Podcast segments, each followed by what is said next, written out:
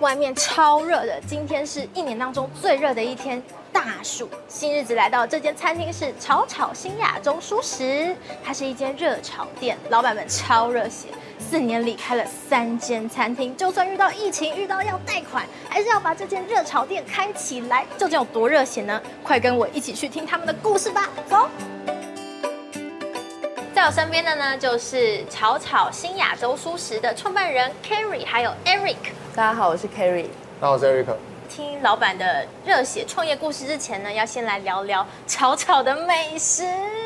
首先，就先来跟大家介绍一下大暑的节气料理。今天我们推出的是那个臭豆腐香料咖喱。等一下，这两个东西感觉很违和。很违和是就是臭豆腐跟咖喱。臭豆腐是中式的，但是咖喱好像是日式或印度。对，而且这两个味道我印象中都蛮重的，就是臭豆腐要臭才好吃嘛，对不对？咖喱就是它的香料要很多才好吃，嗯，味道这么重的东西合在一起，真的适合吗？其实很适合，很适合，不会很难，就是搭配在一起，对，非常好吃，非常好吃。因为我们我记得这一道菜是我之前最早在另外一家店的时候，然后我们做原餐的时候，就是把这些用不完的东西。全部混混在一起，对，加在一起这样子，一样是有逻辑的加，不是全部都倒在一起这样，但是有逻辑的加进去之后，试试看觉得好吃，所以才认真的把这道菜做出来。印度的香料咖喱跟臭豆腐结合在一起，里面有加一些椰奶，整个味道更有层次感一点。其实是一道蛮难想象的味道，一定要来到现场才能够吃得出来。我们很多客人也真的觉得很难想象，但是吃了之后都觉得，他们两个东西本来就应该遇见的，本来就应该遇见。这道其实也是炒炒最近推出来的新菜单，所以也欢迎大家来到现场来吃吃看。呃，除了这个咖喱之外，我听说有一道料理非常受大家欢迎。凤梨虾球，凤梨虾球就是它。对，素食的这个热炒店居然有凤梨虾球，怎么做出来的？大家应该印象中的凤梨虾球，应该都是素食的话，应该是蒟蒻吧？可是那个味道，我印象中都不好吃。对，所以它这个原料本身，它一定会有增加一些海味在里面，误以为它是虾子。那当然，我们这个虾子有找过，口感弹性比较像。再加上凤梨虾本来有凤梨、美乃滋、高丽菜丝这一类搭在一起，所以其实你吃下去，你会误以为你好像正在吃虾球的感觉。其实炒炒是无奶蛋的餐厅，凤梨虾球里面最重要的就是它的外皮，然后再加上它外面那层美乃滋，通常都应该要有奶蛋才做得出来的感觉。你们怎么把它变出来？我觉得其实有很多料理它都不需要用到动物性成分，或者是跟蛋跟奶。嗯。它都是有替代品的，像美乃滋用豆浆就可以取代蛋黄，因为豆浆里面就有软磷脂，它可以达到乳化的效果，而且其实它吃起来会比真的美乃滋更清爽。什么时候开始想要做这道料理的？去年在换新菜的时候，因为我们第一版是没有这些菜的，还是要找这些原料。后来我们找到这个原料之后，试了之后觉得发现这真的很像，而且我若不说你，你一定也不会有太大的感觉。尤其是我们又没有那么整只虾，我们是，我们是一小块一小块，一小块一小块，对，就一球一球这样子，对对，一球。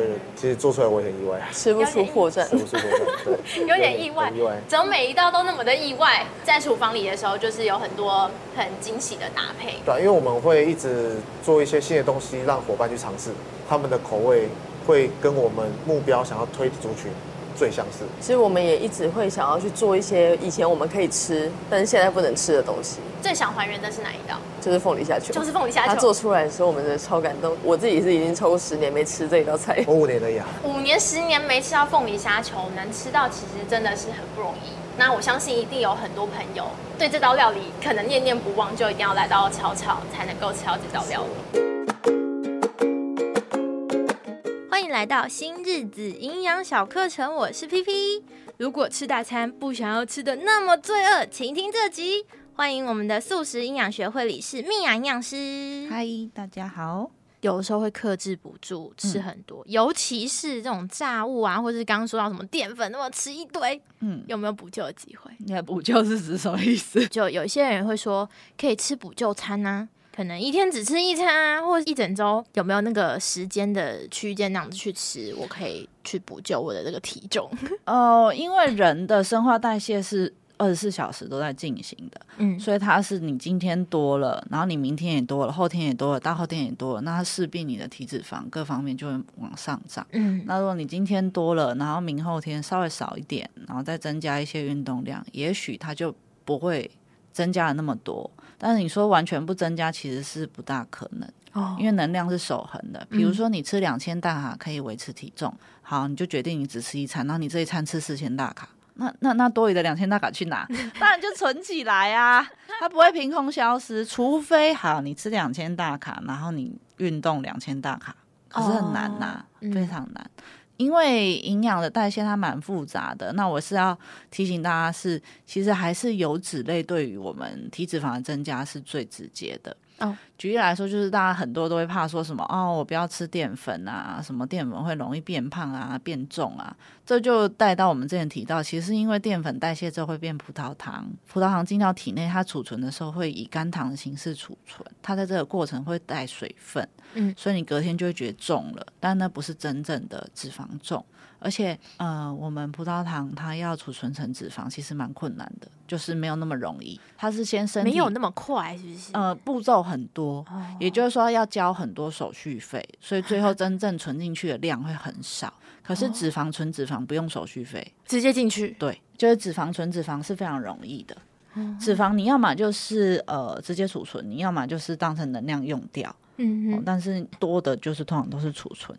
你有没有想过，为什么是存脂肪，不是存就是存很多的这些肝糖在身上？人体为什么要这样设计？嗯，没有，因为一克脂肪是九大卡嘛，那一克碳水是四大卡嘛。然后刚刚有说存一克肝糖的话会带水分，所以如果你都存肝糖，你整个物体你整个人会很重诶、你的水就会超过，是不是？就就会不利不利古代来讲，不利于你你行动啊。如果古代你被豹追，或者是被老虎追，然后你身上 重的要死，都是水，然后存这个热量那么少，才四大卡，可是油就没油又轻，然后密度又高，热量又高，所以这是演化演化到最后，人会倾向喜欢储存这种高能量的。就像你一定喜欢存黄金比现金好嘛？黄金比较保值啊，啊油比较保值，对、啊。所以就是，呃，你刚刚问说这种有没有什么所谓的补救？当然你可以晚上就是多吃一些蔬菜啊。嗯、如果你中午真的真的吃超多的话，嗯、你可以晚上就是尽量以这种无油的为主。嗯嗯。但是我不是很鼓励这样的做法，是因为又回到刚刚的，有些人他跟食物之间的关系是很不好的。嗯。如果你他一天只吃一餐，其实他很容易在接下来的几天很容易会出现暴食的行为，因为人一旦饿过久。他在吃东西的时候，理智会比较弱。嗯，不知道大家有没有经验，就是呃，忙一整天，饿的要死，然后回到家吃东西会很像机械式的进食，就是一直吃，一直吃。对，而且会那个去买食物的时候，你会你就会控制止境的买。对啊，那因为这个其实跟因为你就是饿过头了，然后再加上各种压力呀、啊，嗯、人在面对压力的时候，第一个想要寻求的就是多巴胺。嗯，那就是吃东西是可以最快。得到多巴胺的一个行为，尤其是这种高油跟高糖的混合物，所以为什么很多零食都是这样设计？因为它可以刺激你的多巴胺，马上就分泌，然后就马上得到快感，然后就吃很多。对啊，停不下来。对，那我想问问看，就是像前阵子有一段时间都流行像一六八、一四一零啊，轻断食、易断食这些断食饮食，真的有有帮助吗？就是看你的目的。就是如果你只是单纯的想要塑形或者减重，不管你用什么方式，都是热量差最重要。什么叫热量差？因为回到比如说你两千大卡是维持你的体重，那你今天饮食只吃一千八，然后再靠运动减个两百大卡，那也是就是现在是一千四。那你长期这样累积，就有机会可以瘦。嗯、那这些不管是一六八也好，或轻断食也好，其他的概念都是。在有限的时间里面让你进食嘛，嗯，那因为人的肚子就这么大，你消化的时间就是是需要时间的哦，所以你就会变成变相的，你吃的吃的比较少的部分人，但是有一部分人一六八反而更胖，因为他想说，哦，我只能在这八小时吃东西，然后就狂吃，吃。对，或我就有遇过啊，就是他就是也是想减重。但他就是用一些比较特殊的方式，他可能就是那一整天就只吃一餐，就像我刚刚讲，但他那一餐可能就两三千大卡，嗯、然后他就说为什么他都没有瘦？我说啊，因为你那一餐就超过。他说啊，人家不是说一六八会瘦？我说，哎、欸欸，要看内容。如果你你吃超过两千，不管你怎么吃，什么时间点吃，长期下来还是会变重。嗯，而且是不是也要看个人自己的基础代谢率？嗯，其实这个呃蛮复杂的。那我是觉得说，如果你很容易跟食物有嗯不健康的关系，我还是觉得你要么就专业人士指导，嗯，我是所谓是正规的专业人士，不是网络上的。要不然就是还是正常吃三餐比较好，因为跟食物关系比较不好的人，他对食欲的控制力相对比较弱，嗯，所以你一旦限制他，他很容易爆发。哦，你越限制他越爆发，就人就是这样啊！不要想，不要逼我，不要逼我。比如说哦，不要不要想刘德华，你现在一定在想刘德华，你越不要他就越要，你越压抑他就是一定会显现出来。所以要告诉自己，吃都可以吃，我们注意就好了。你就是分量，因为人为什么会很容易暴食，是因为代表你有一部分的，不管是心理或是生理没有被满足。嗯，对，所以你就是一直禁止自己吃这个东西，你就会很渴望它，你就很想要吃。对，那倒不如是你平常你想吃你就吃一点呐、啊，你就告诉自己说，哦好，那我就是，比如说你平常一次是吃两块蛋糕。那你就决定说好，我一样可以吃，但我就吃一块，而且我只选我最想吃的那一个，就吃我今天最想吃的。对啊，好哦，那我们就下集再见喽，拜拜，拜拜。草草这两个字对你们来说有什么样的意义？草这个字就是大家都很熟的事啊，台湾人一定很熟嘛。不管你在外面吃饭，你吃的是我们台湾人熟悉的食物，或是你家妈妈做的所有料理。炒这个技法最贴近大家的。其实热炒这个风格也是一个台湾的文化象征之一。像现在疫情比较趋缓的，很多观光客进来，我们店就常常会有大概一半都是外国人。哇，真的很。当初我们在开的时候是疫情前，所以其实我们开的时候就有这个想法，因为像我们出国到日本或者是到东南亚，我们都会想要吃在地的蔬食，然后我们就想说，那外国人来台湾吃蔬食。要吃什么才是在地的熟食？所以我觉得草草熟食就是一个很象征性的的地方。Eric，你是从什么时候开始学做菜？听说你原本并不是呃从小就是学餐饮的。我爸妈是开餐厅的，家里是餐厅。对，只是我对饮食没什么在意，所以我自然也没什么兴趣，比较好动，所以我那个时候选择走体育的。打棒球吗？对对对对对。Oh. 后来我高中毕业之后。也比较到了需要抉择以后到底要做什么。你很早就开始想你以后要做什么哎？我不喜欢读书，因为我就喜欢赚钱。从小就有那个要当老板的气势。我从小就喜欢赚大钱。所以那时候就想要开始开店或是什么的准备。还没，没有。我高中毕业的时候，我其实也不知道做什么。老实讲，我一开始真的没有想要做餐厅。应该从小看到大，就会觉得在厨房工作感觉好像很辛苦，对，对不对？一心只想要往外跑，根本不想要回家。所以更别说想要接家里的家里的餐厅，对对对。以前我爸就说，不然不然去做去做菜好了。哦。他说可以去台北，我当然是很开心的。我一开始我也是没什么兴趣啊。有师傅也跟我说，那你如果就不会做这些菜，不会炒，那钱是不会增加的。后来我就开始每天练，然后跟我内场的一个朋友，他都会教我，然后我才这样开始慢慢对料理有兴趣。就是要被逼，对，要被逼。从十八岁开始就一路做学徒，就待在餐厅里面工作八年吧，应该有。我回家一阵子，那一段时间就是算休息，然后也算是我妈请我回去帮忙。我在空班的时候滑那个 Facebook，就滑到动物解放你那个影片，看完之后，我是下午就马上停止我晚餐的一些肉，就是觉得冲击比较大，想要改吃素这样子。转速都非常热血又非常快速。Eric 是被屠宰场影片吓到，所以就突然一天就马上不吃肉，马上不吃肉。那 Carrie 呢？我也是有一个朋友，我们就在讲电话，然后就那个时期他刚好考公务人员，然后有一些庙友提供读书的位置，然后庙公就跟他说：“你要吃素，你才考得上。”然后就开始吃素，然后就开始告诉身边所有的人：“你要吃素哦。”然后就会想办法洗脑你。你吃肉的时候，不觉得动物很可怜吗？然后我就想说，哎、欸，好像是哎、欸，就我以前没有想过这个问题。然后我本来就很喜欢动物，可是没有想过我桌上的菜跟我喜欢的动物之间有什么关联。嗯。隔天到学校，我就那一天我就跟我同学说我要吃素。然后我同学说，为什么今天什么日子？还是发生什么事？这么突然？对，为什么突然要吃素？我说没有，就我想要吃素，我想以后都吃素。你以前是无肉不欢吗？没有到无肉不欢，但我就是什么都吃，然后我食量蛮大的，一餐可以吃十盎司之类的，就是大食怪。Oh. 所以我都说我吃素是很划算，因为我真的是省下很多的肉，也少杀了很多动物。再回来问到 Eric，在学徒的过程当中都是煮荤菜的嘛？对。然后到要转素，家里没有反对吗？家里就是做餐厅。反对啊。反对。很反对啊。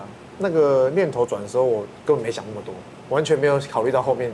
家里会有什么反应？对，那个时候我我爸妈也不觉得怎么样啊，反正就是我吃归我吃，我工作还是工作。看到这些素食的讯息跟动物的讯息以外，还有一些环保的讯息以外，当然我慢慢的吸收这些资讯之后，我当然会越来越排斥排斥料理这些东西啊。过去有煮过有肉的料理，现在煮的素食的料理。嗯。那你这过程中，你觉得最难的是什么？我觉得我没什么困难，没有什么说啊，没有荤食，没有肉，那我我要做什么？我做不出来啊。没有学厨之后，我就开始对那些好吃的东西很有兴趣。我会去想，我到底想要吃什么，我到底喜欢吃什么东西，所以我就会一直每天一直三餐都我自己做，然后我自己去想这些味道。所以久而久之，其实没有到很难。后来又决定开始慢慢就是也要把蛋奶拿掉。我把蛋奶拿掉的时候，就是我开始跟大家分享料理的时候，朋友会来看我的 IG 的食谱。那个时候也是在测试说这个。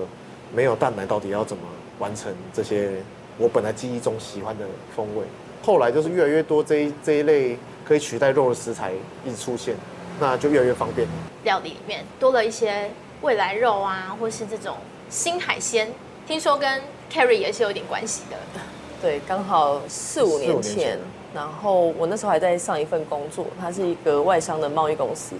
然后那个时候我自己吃素嘛，然后我也很希望台湾有一些特别的食材，因为我都在 follow 一些国外的资讯，然后就看到哇。这个肉也长得太像真的了吧？然后它做成汉堡，我好像没有吃过这么像肉的植物做的食材。那时候我们做汉堡只能用鹰嘴豆，然后压一压，然后弄成一个像汉堡牌的东西。然后我就去香港跟他们谈，可不可以让我们代理到台湾？然后就有成功谈进来，然后开始跟一些荤食餐厅啊、素食餐厅做推广。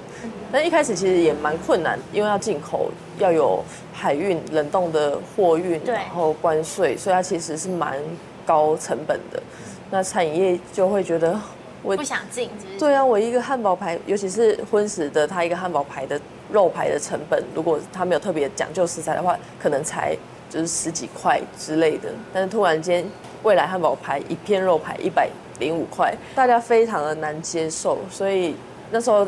我们就只找到十二间餐厅愿意用，然后办了一个发布会，然后就开始陆陆续续的去推广这个植物肉。当然后来进口的量变多的时候，成本也有稍微下降一点，但它还是一个比较高成本的食材。然后现在刚好大家很推崇植物肉，然后还有一个话题，餐饮业会比较愿意多花一点成本在这个上面。你认为就是像这样子的一个食材进到台湾，对于推广蔬食上有什么帮助？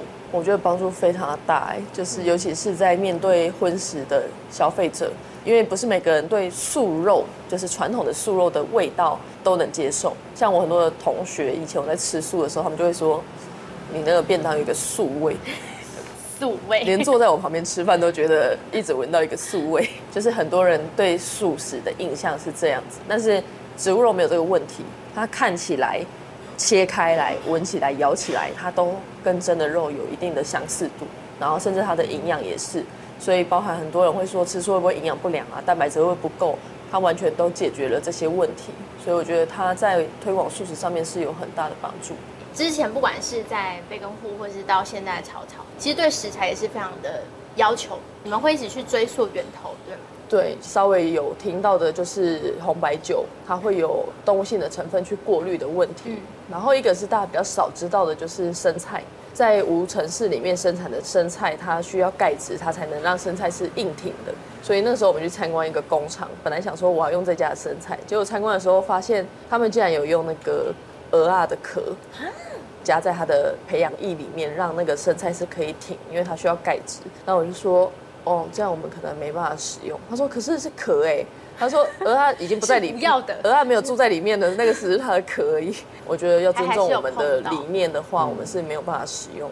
然后但是那个厂商就很想要跟我们包含其他的蔬食产业合作，所以他们就把这个成分拿掉，因为我们也是跟他说这个是蛮敏感的一个议题，所以我们没办法用。他们也后来有研究了一下，然后可能他们讨论之后觉得是可以把这个东西拿掉的。我觉得这样其实很好，就是你们其实也是在过程之中，也让很多原本可能是在灰色地带的这种原料厂商，有更多的机会去变成纯素。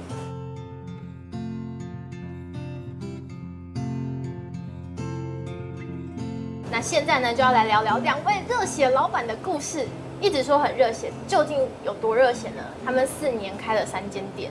对，现在是快六年，然后有六个品牌，平均一年有一个品牌出现。刚出有三间店的时候，你们三间店不是以连锁店的形式去推，而是三间不一样的风格的店，有意式，然后到后来的餐酒馆，然后到现在这个草草的热炒店。对对，为什么是这样子的方式去推呢？嗯，第一个是我们想要让大家知道，就是各种不同的饮食菜系都是可以做成纯素的，就是都可以用 vegan 的方式来呈现。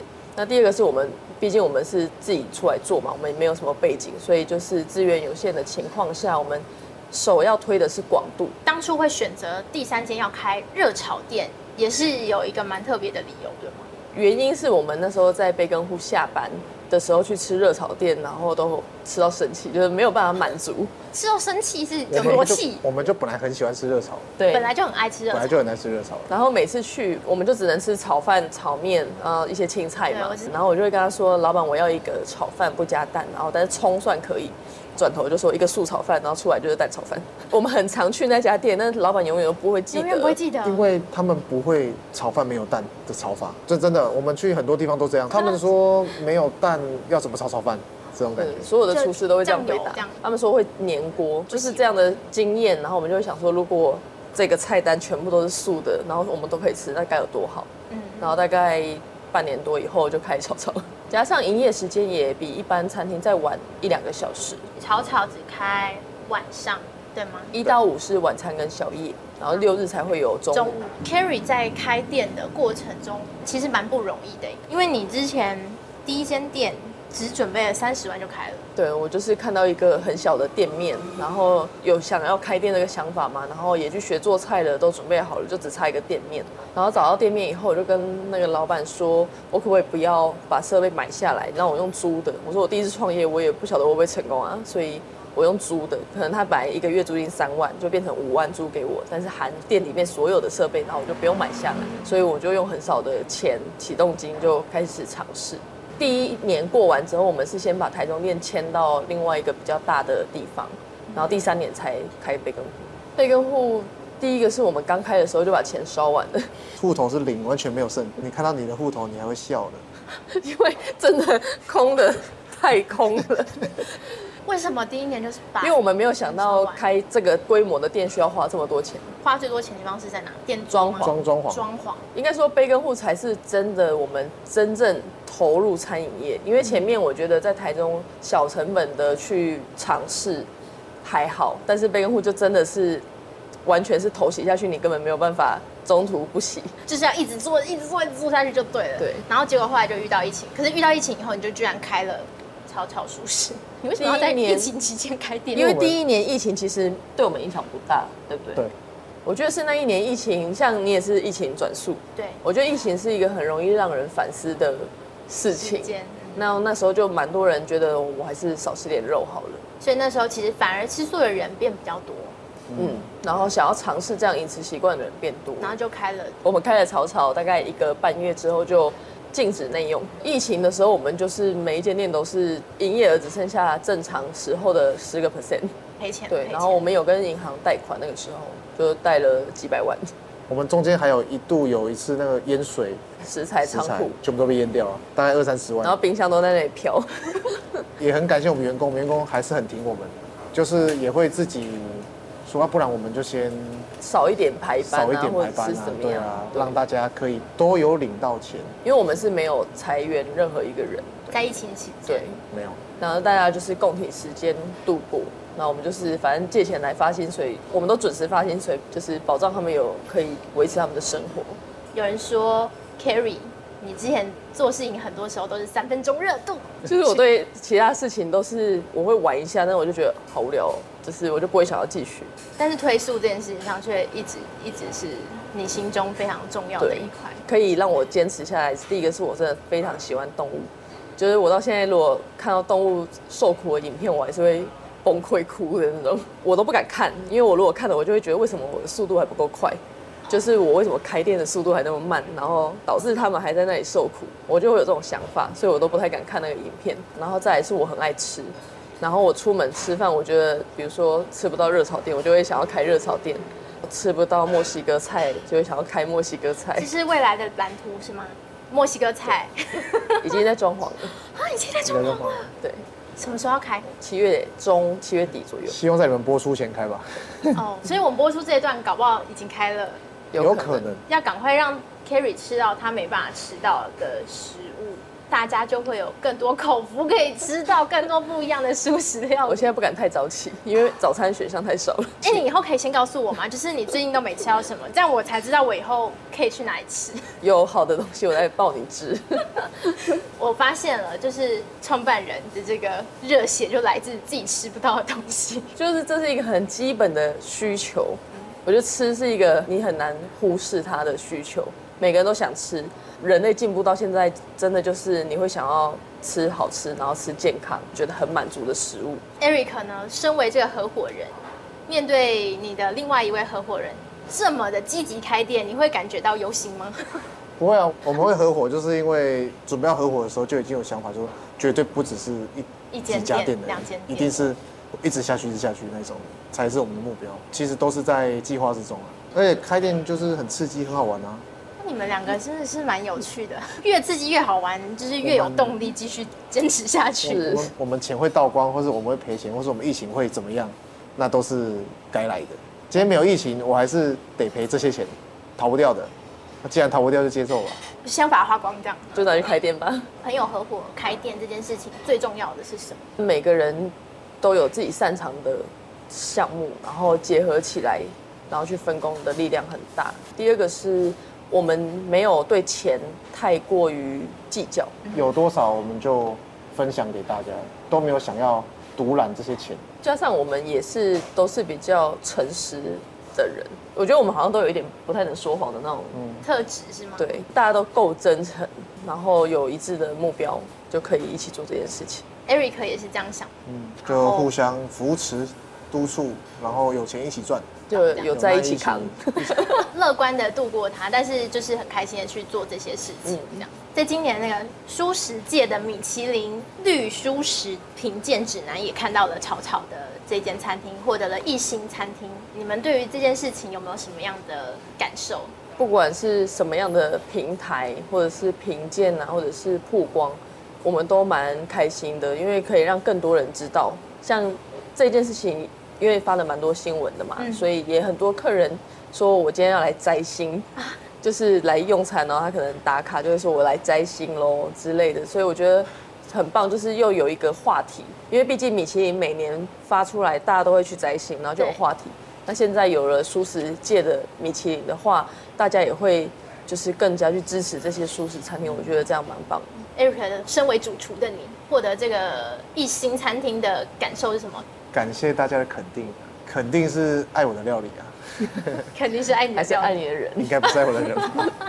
大家可以因为喜欢我们的料理，进而觉得这个饮食习惯是可以接触的，就是可以去尝试一个新的饮食方式，也许也可以变成你未来的饮食方式。在巧巧有很多的。荤食的客人对吗？大概八成。过去有没有什么客人的回馈让你们印象深刻？就会有遇到一个客人，他是从彰化来的，他说他们是看网络网友分享说这间餐厅很特别很好吃，然后他就来吃，然后就跟我们说，你们虽然叫素食餐厅，可是肉做的很好吃哎。因为他完全，我永远印象最深刻。他完全没有发现，他很震惊。他吃的那个菜里面没有植物肉，没有植物肉，还说肉很好吃。对，所以我们才发现，可能有很多人透过认知有没有肉的方式是味道调味。调味我刚刚很想说，是他可能是闭着眼睛吃的，只是没有发现它有肉。其实如果今天闭着眼睛吃，就会更吃不出来了。大家记得的是那个味道、味型，倒不是一定里面要有肉，或者是要有什么样的材料。记忆中的那个调味是让大家可以一直回味无穷的。嗯，草草希望把什么样的理念传递给来的客人？因为草草它是一个比较轻松，然后很多元的餐厅。这种多元就像我们有吃肉的人跟吃素的人，我们希望未来的世界是没有去分的，就是不要说你是素食者，我是荤食者，然后我吃我的，你吃你的这样子。我们希望大家是可以一起坐下来吃饭，不会再去介意说这个是素的还是这个里面没有肉，就是它就是一道好吃的菜。大家来可以把这边当成是你第一时间想到想要来这边庆祝的餐厅，很欢乐，然后很多美食，那你可以找很多朋友来这边吃饭、聊天这样子。希望未来不管你是吃荤的朋友还是吃素的朋友，都可以来到草草新亚洲蔬食，这里是你最好的聚餐选择。那我们新日子就到这里，我们都在节气前一天上架，期待你的收听哦，拜。拜拜。